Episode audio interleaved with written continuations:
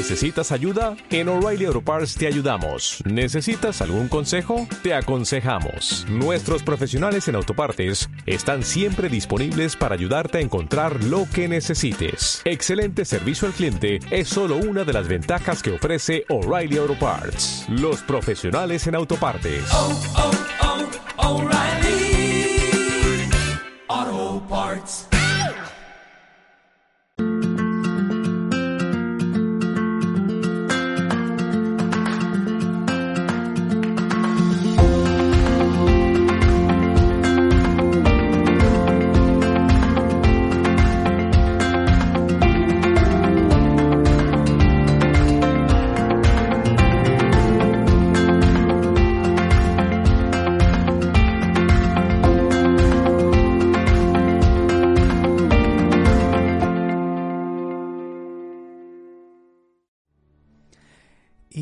Bienvenidos, ¿cómo estáis? Esta es una nueva edición de Agua Viva, soy Juan Carlos Parra y es para mí un privilegio siempre el poder estar con vosotros a través de los medios de comunicación que son un regalo del cielo bien usados para extender el agua viva de la palabra de Dios. Hoy tengo un tema que es fundamental, medular en el Nuevo Testamento y para la vida de todo ser humano es hablar acerca del arrepentimiento y de la fe. Pero antes déjame hacer una pequeña oración. Señor, muchas gracias por estar otra vez en comunicación con cientos, con miles de amigos a través de los medios de comunicación de Radio y Televisión Vida, de Onda Paz, de Dinamis Radio, de otras emisoras amigas y también, como no, en YouTube, en podcast, a través de estas plataformas en nuestra app queremos que tu verdad, tu amor, tu palabra pueda dar respuesta a las necesidades, a la sed de nuestro corazón. Me encomiendo a ti, Señor, y a todos mis amigos pidiéndote que podamos escucharte. Israel debía ser el pueblo que escuchaba tu voz y andaba en tus caminos. Y nosotros ahora queremos ser ese pueblo que te agrada a través de la obediencia. Espíritu Santo, bienvenido, bienvenido aquí en estos platós y, y también en cada hogar, en cada vehículo, allí donde se encuentra un corazón sediento, en el nombre de Jesús. Amén y amén. El texto para partir de la palabra de Dios siempre es Marcos capítulo 1, versículo 14 15. Después que Juan fue encarcelado, Jesús vino a Galilea predicando el Evangelio del reino de Dios, diciendo, el tiempo se ha cumplido y el reino de Dios se ha acercado. Arrepentíos y creed en el Evangelio. Era el tiempo de que el reino se acercaba a través de ni más ni menos el Rey, el Rey Dios, haciéndose hombre y comenzando un ministerio público a los 30 años. El mensaje de Jesús no fue religión judía, ni una nueva religión que vino a fundar. Fue el reino de Dios. Ya sabes que para que haya un reino se necesitan tres cosas. Un rey, un trono, un rey, un pueblo sobre el que este rey gobierna. En el caso de Dios, Él gobierna con amor para servir, para tener una relación con sus ciudadanos, su, sus súbditos, sus hijos. Y procura la felicidad de todos nosotros estando en el trono, siendo el rey, el centro, porque así todas las cosas permanecen unidas. Y un territorio sobre el que gobernar. Cuando Jesús llega a la tierra, viene a recuperar ese planeta que se había escindido, separado del reino de Dios por la rebelión del hombre y de la mujer. Y entonces el reino de las tinieblas se estableció, usurpó la, autoridad dada al hombre, al ser humano, y Satanás se constituyó príncipe de este mundo. Pero Jesús vino a derrotar a Satanás, a ese hombre fuerte, atarlo, y volver a comprar con su sacrificio un pueblo para sí. Y la tierra, porque ha sido proclamado el Señor con poder. Claro, todavía está operando Satanás en este mundo y el Señor no fuerza a nadie a que sea ciudadano del reino. Puedes elegir vivir lejos de Dios, puedes elegir estar en, en las tinieblas y no venir a, a la luz admirable del Hijo, pero la invitación desde el primer momento en el que Jesús principia su ministerio está ahí. Él dijo, el tiempo se ha cumplido, el tiempo, la confirmación, el cumplimiento de todo lo que los profetas habían anunciado. El reino de Dios se ha acercado. Dios no está lejos, Él está cercano y abre la puerta. ¿Cómo se entra al reino de Dios? Arrepentíos y creed en el Evangelio. ¿Qué es el arrepentimiento? Un caballero preguntó en una escuela dominical, ¿qué quiere decir la palabra arrepentimiento? ¿Qué pensáis, niños? Un pequeño se levantó y levantó la mano, dijo, creo que quiere decir estar triste por los pecados de uno. Muy bien, muy bien. Entonces una niña sentada en otro de los bancos dio la respuesta más acertada. Ella dijo, Profe, profe, creo que es tener no solo tristeza, bastante tristeza para dejar de pecar. y este es el problema. A veces las personas tenemos un sentimiento amargo por haber pecado, pero no tenemos la suficiente tristeza como para dejar el pecado, ser libertados del pecado. En griego la palabra arrepentimiento es metanoia, un cambio de mente. Es dejar un camino que nos aleja de Dios, dar un giro de 180 grados y comenzar a buscar a Dios y a procurar agradar a Dios, vivir conforme a su voluntad. Tal y como es el pensamiento del hombre, así es el hombre. Entonces necesitamos un, un cambio interior para que toda nuestra vida sea transformada. Yo siempre digo que sin metanoia no hay metamorfosis. Metanoia, un cambio de mente, metamorfosis, una transformación en todo sentido en nuestra vida. Ahora, ¿sabes? Es cierto que la tristeza por el pecado nos debe llevar a un cambio en nuestra vida, a dejar el mal, porque nos damos cuenta de que es perjudicial para nosotros mismos y para la gente que nos rodea. Y también que estamos hiriendo el corazón de ese Dios que nos ama tanto que entregó a su Hijo para salvarnos. Pero hay algo más que nos guía al arrepentimiento. También es su bondad. Esto está escrito en Romanos 2, 4 y 5. Mira, dice, ¿O tienes en poco las riquezas de su bondad, tolerancia y paciencia, ignorando que la bondad de Dios te guía al arrepentimiento?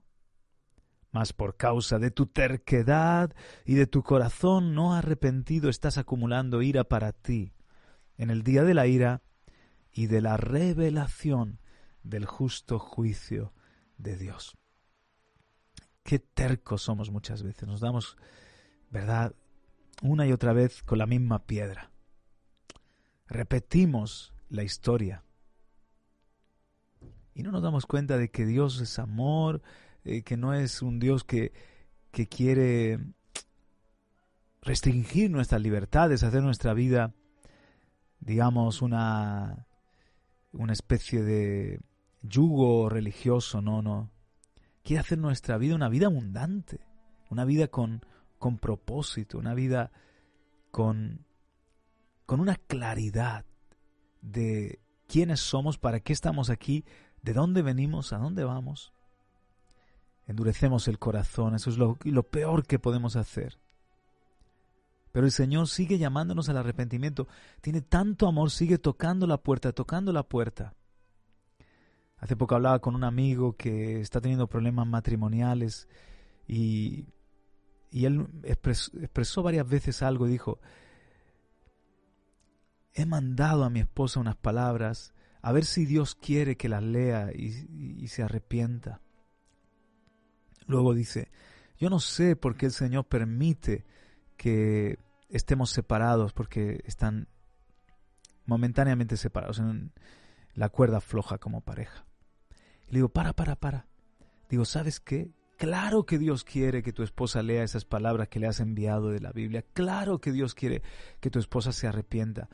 No, el Señor no quiere que estéis separados. No, no, no, no. El Señor quiere que, que, que viváis una vida unidos en Él, que jamás hubieseis dejado de venir a la iglesia, que jamás os hubieseis endurecido contra Él y el uno contra el otro. Esto nunca fue la voluntad de Dios, no es algo que Dios está permitiendo para hacer algún tipo de plan misterioso. Ahora, que Dios va a intervenir, que el Señor va a hacer que todo al final obre para bien, sí, pero tienes que comprender que su voluntad es que la pareja permanezca unida y es lo mejor para vosotros. Dios quiere. El problema es que tu esposa no quiere leerlo. El problema es que quizás mm, el corazón sigue ahí terco, duro y, somos nosotros los que no hacemos caso. Pero no, no, no responsabilicemos a Dios de lo que es, en última instancia, nuestra responsabilidad. Y me ministra mucho esto. Dice, ¿tienes en poco las riquezas de su bondad, tolerancia y paciencia, ignorando que la bondad de Dios te guía al arrepentimiento? ¿Cuántas cosas buenas nos ha dado el Señor. Cuántas cosas buenas. Si te paras a pensar, todos los seres humanos, cada uno de nosotros tenemos motivos para darle gloria, motivos para darle gracias a Dios. Porque nos ha dado un cuerpo que nos transporta el latir del corazón, una inteligencia para trabajar, una familia probablemente, una creación preciosa. Que cosas difíciles en la vida, pero toda buena dádiva, escucha, todo don perfecto desciende de Él, del Padre de las Luces.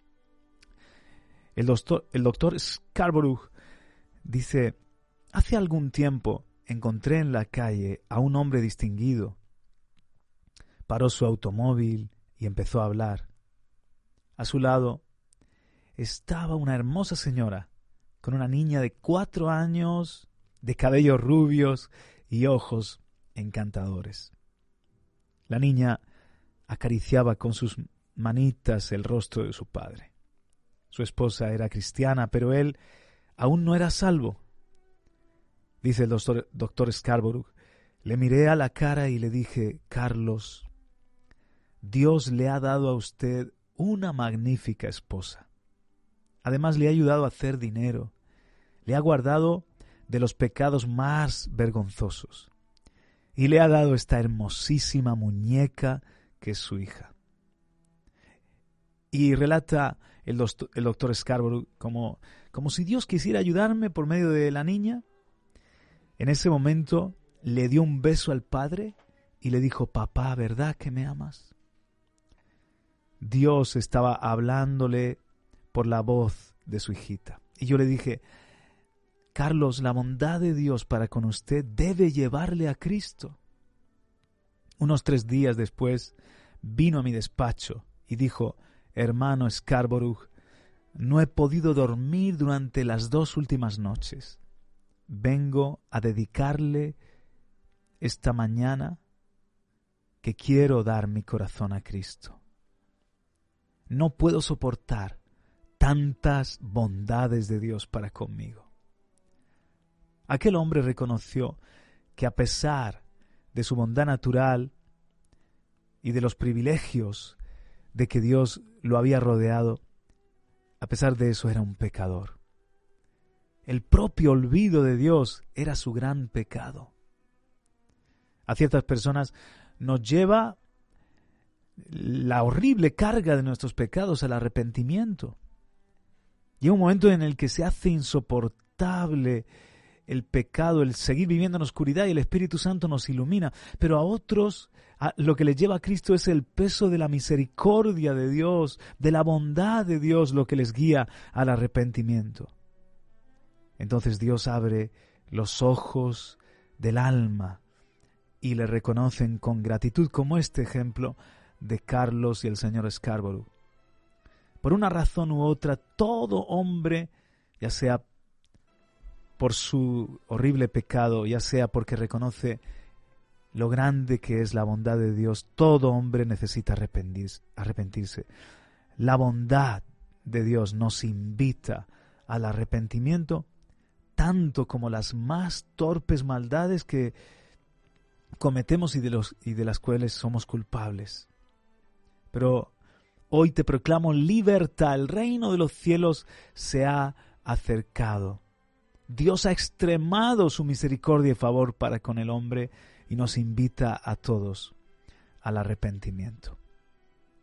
¿Y qué es la fe? Porque Jesús dijo, el reino de los cielos se ha acercado, el tiempo se ha cumplido, arrepentíos y creed en el Evangelio.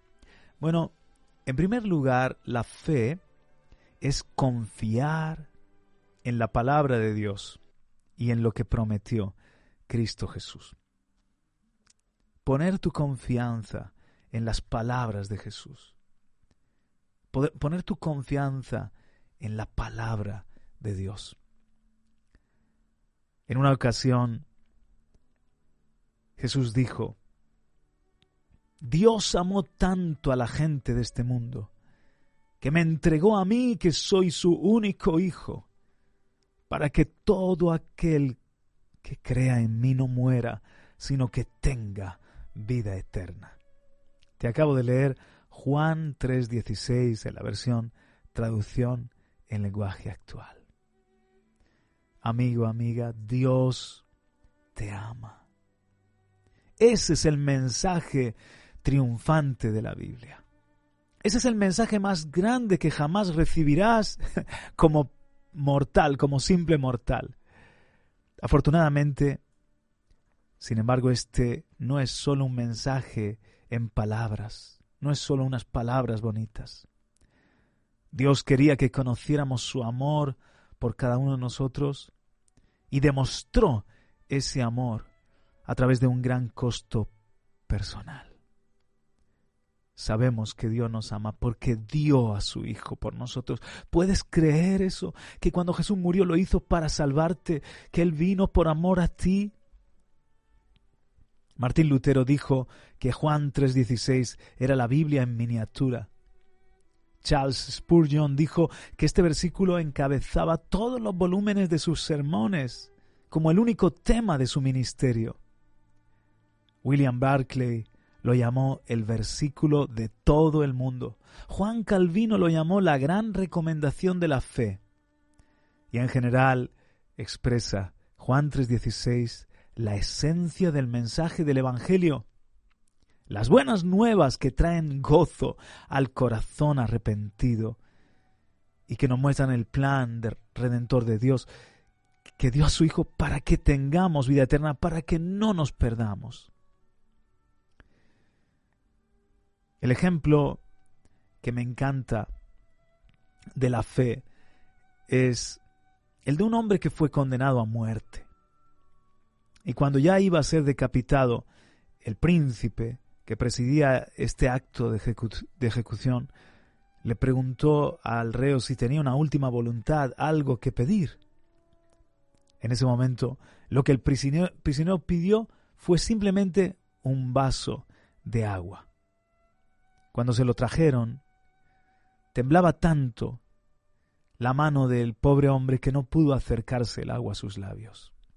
Entonces el príncipe le dijo que se tranquilizara, y que nada le sucedería hasta que hubiese terminado de beber, de beber ese vaso de agua. Este hombre confió en la palabra del príncipe y ¿sabes lo que hizo? Arrojó el vaso de agua al suelo. No pudieron recoger el agua derramada.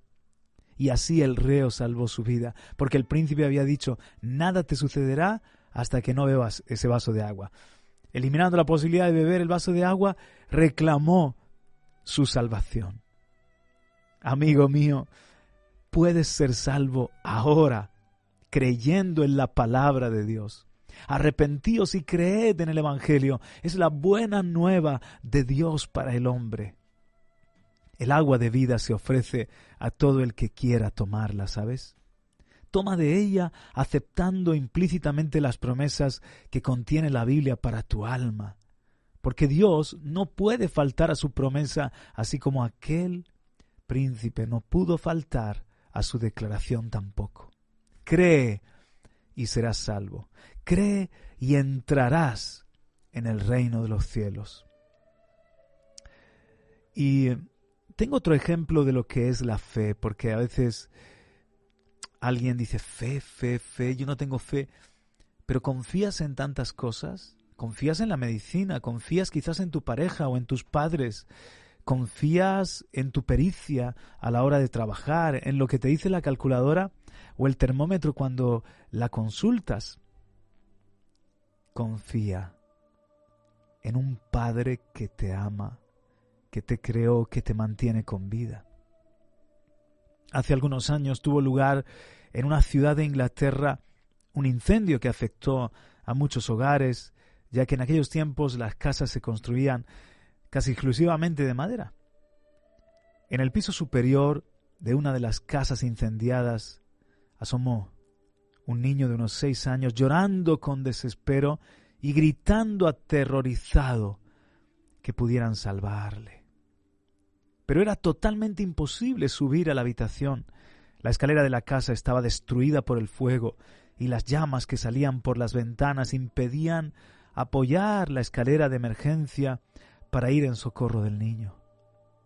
El único recurso era que el chaval se lanzara a través del humo y las, llamas. Y manos cariñosas estarían prontas a impedir que el cuerpo del niño chocara contra el suelo. Pero ¿cómo convencer a un niño de seis años de que se lanzara al vacío? Si ni siquiera podía ver los que estaban abajo debido al humo. Ante el silencio del público, impresionado por la escena de que aquel pequeño fuese a fallecer, se levantó la voz del padre.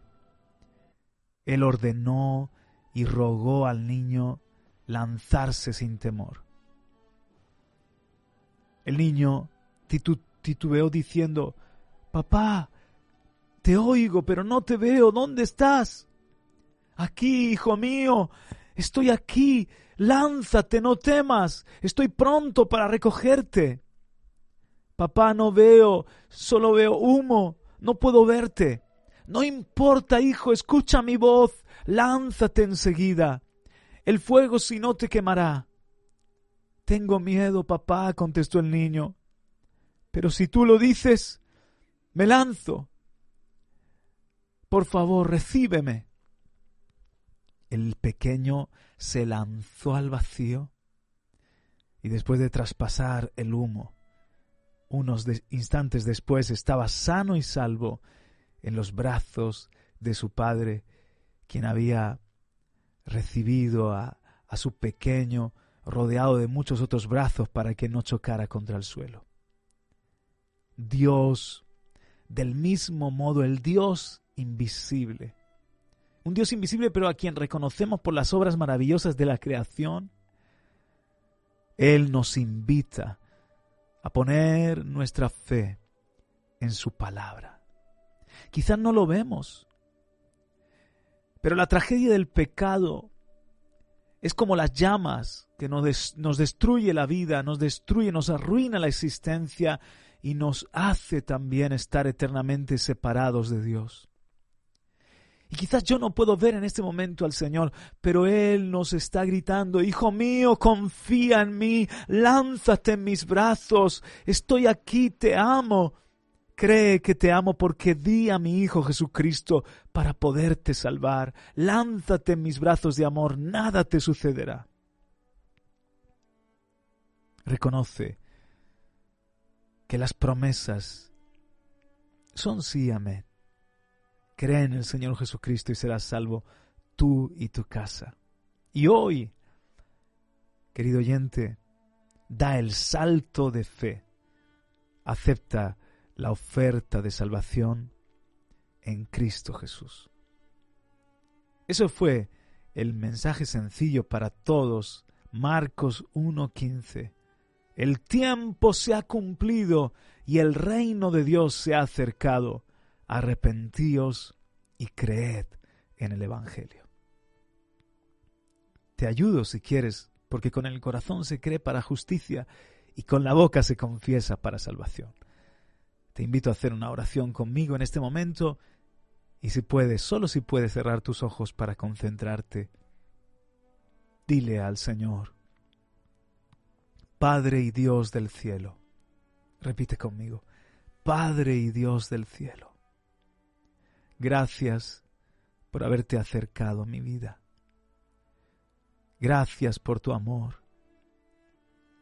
Gracias por Jesucristo. Él murió en mi lugar. Pagó mi cuenta.